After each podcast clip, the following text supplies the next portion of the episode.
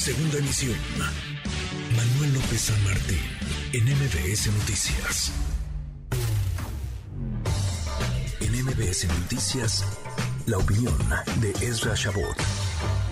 Ezra, querido Ezra Shabot, qué gusto, qué gusto saludarte entre hackers, filtraciones, qué semanita esta, ¿cómo te va? Hola, ¿qué tal, Manuel? ¿Cómo estás? Muy buenas tardes. Pues sí, es sumamente preocupante lo que ya está sucediendo en este país. Yo no creí que las guacamayas fueran un animal tan peligroso, pero pues sí, parecería ser, Manuel, que cuando hackers tienen la capacidad de penetrar dentro del aparato de seguridad del ejército mexicano, ya estás hablando primero de un problema, pues sí, de negligencia. O sea, una cosa es que pues siempre hay estos hackers y incluso se les pues pone ahí en el altar casi de héroes de la patria y se les invita en una de esas pues hasta dar el grito de independencia. Y otra cosa es que la jueguen contra ti. Y esto fue lo que les pasó finalmente en esta pues en este escándalo que tiene que ver fundamentalmente más allá de los contenidos que pues podemos analizar. El hecho que me parece gravísimo es la capacidad de un grupo de hackers para entrar dentro de lo que podríamos llamar la estructura de seguridad del ejército mexicano.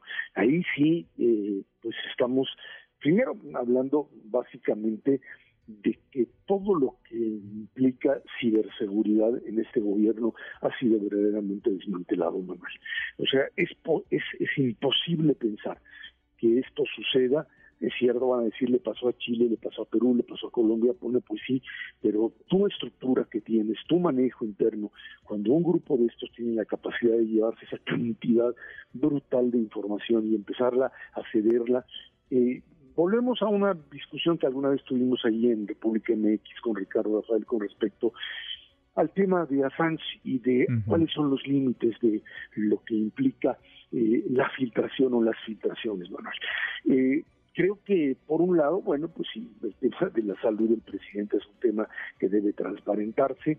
Eh, fue tema incluso de campaña, tanto de Enrique contra Enrique Peña Nieto, con el alcoholismo supuesto de Felipe Calderón. Y ahora cuando el presidente todavía el día de ayer decía que estaba sano, pues ahora resulta que pues tiene que aceptar y lo hace el día de hoy, pues sí, que está enfermo y que tiene, bueno, tiene enfermedades propias de la edad que, ahí tampoco hay mucha sorpresa, ¿no? Él mismo ha hecho burla de que se toma un cóctel de pastillas todas las mañanas. Ahora, sí tendría la salud de un jefe de Estado, un presidente, sí tendría que ser un asunto del conocimiento público, ¿no? O sea, tú y yo como ciudadanos tendríamos que conocer si el presidente está sano o tiene algún padecimiento.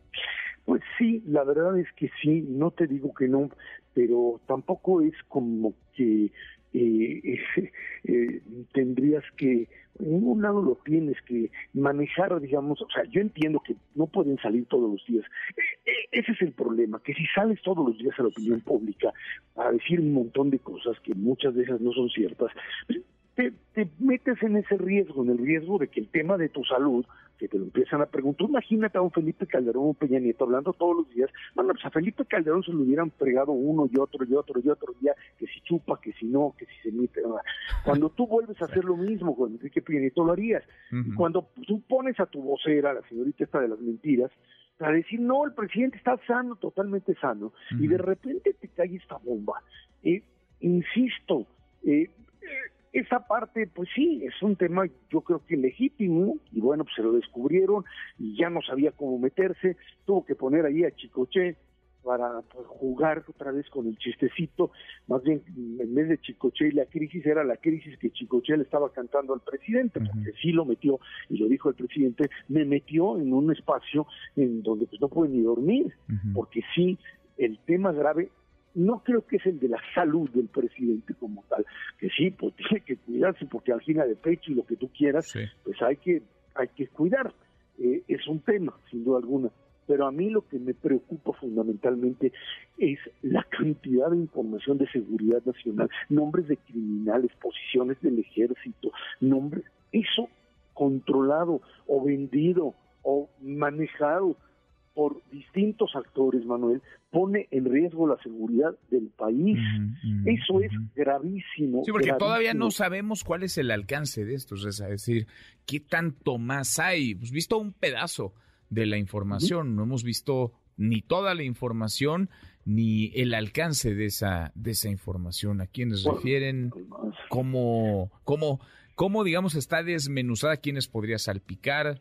Es decir, es, es por supuesto muy preocupante y muy, muy delicado. Ahora, no sé de dónde vengan estos, estos ataques. Me imagino que tiene una intención, porque dudo mucho que alguien esté nomás jugando al hacker y filtrando información más porque tiene tiempo libre. Creo que hay una intención política, quizá económica, eh, social, eh, detrás y habrá que averiguarla. Pero esa intención pues, se está materializando en simbrar, por lo menos en estos momentos en donde el ejército es tema de conversación, simbrar a las Fuerzas Armadas eso.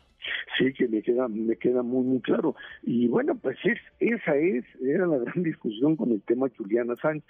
Eh, no se trata de héroes anónimos que de repente en nombre de la libertad de expresión desnudan total y absolutamente al poder político. Obviamente hay un interés, obviamente atrás de las guacamayas hay un halcón o varios halcones que tienen un interés como tal.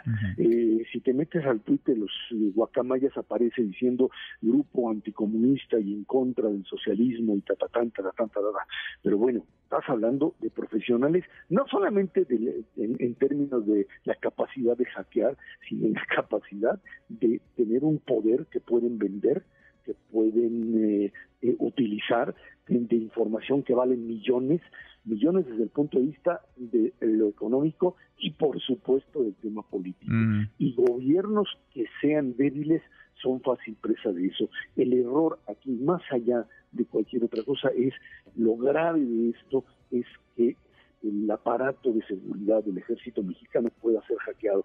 Que te hackeen de repente a un banco, y ya lo han hecho, y de repente el banco empieza a decir, ay, no, perdóneme, es que no, es que se nos fue y ahorita la recuperamos. Sí, sí, sí. Cuando te llega al ejército, pues en Chile ya cayó el Estado Mayor, lo tuvieron que cambiar. Uh -huh. Perú, Colombia, Iván, en el caso mexicano esto es gravísimo y obviamente en el momento donde el ejército mexicano con el tema Yotzinapa y otras cosas más sí, sí, está sentado en el banquillo de los Esra, déjame aprovechar viaje para preguntarte el papel de los medios de comunicación en un tema como este, porque vaya, el hackeo, por supuesto, es, es un acto ilegal, o sea, es como una intervención telefónica, es un acto ilegal.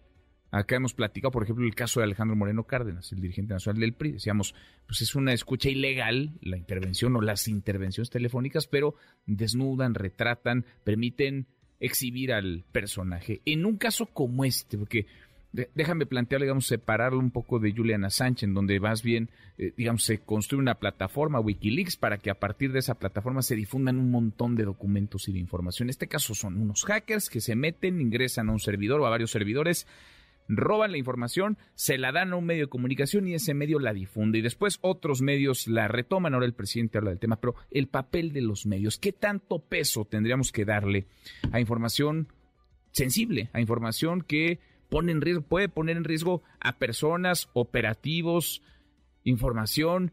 ¿Qué tanto peso le tendríamos que dar? A esos a ver, creo, hackeos. Sí, a esos hackeos. Mira, yo creo que pues depende de la calidad de la información yo y de la responsabilidad periodística, ¿no?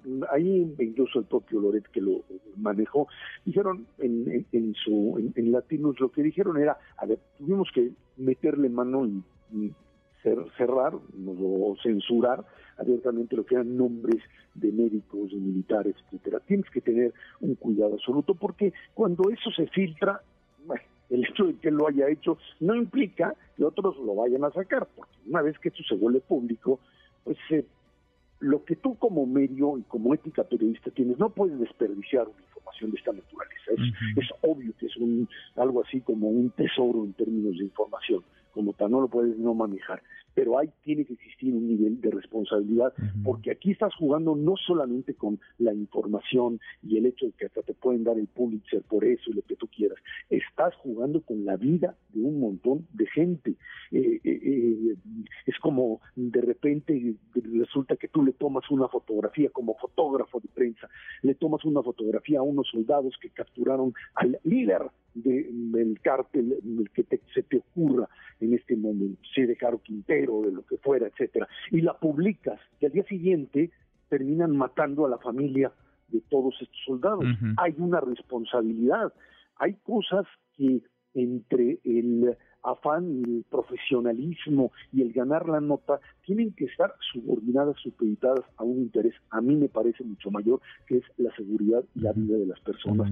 Ese es el dilema periodístico, ese es el dilema de los medios y hay que jugar en esa línea tan tenue pero en donde la responsabilidad tiene que estar presente. Cuidado con rebasarla, porque te pues puedes tener la medalla, salir a vitorearla y luego otros pagan la consecuencia de algo que me parece pues no está por encima de lo que tendría que ser pues la prioridad para un periodo. No está de más decir eso, tenerlo en claro, Esra, porque, insisto, no sabemos qué más pueda salir a quienes más se pueda mencionar y cómo se les pudiera dañar, cómo se les pudiera afectar. Abrazo, gracias como siempre, Ra. Gracias, buen fin de semana. Igual para ti, muy buen fin de semana. MBS Noticias.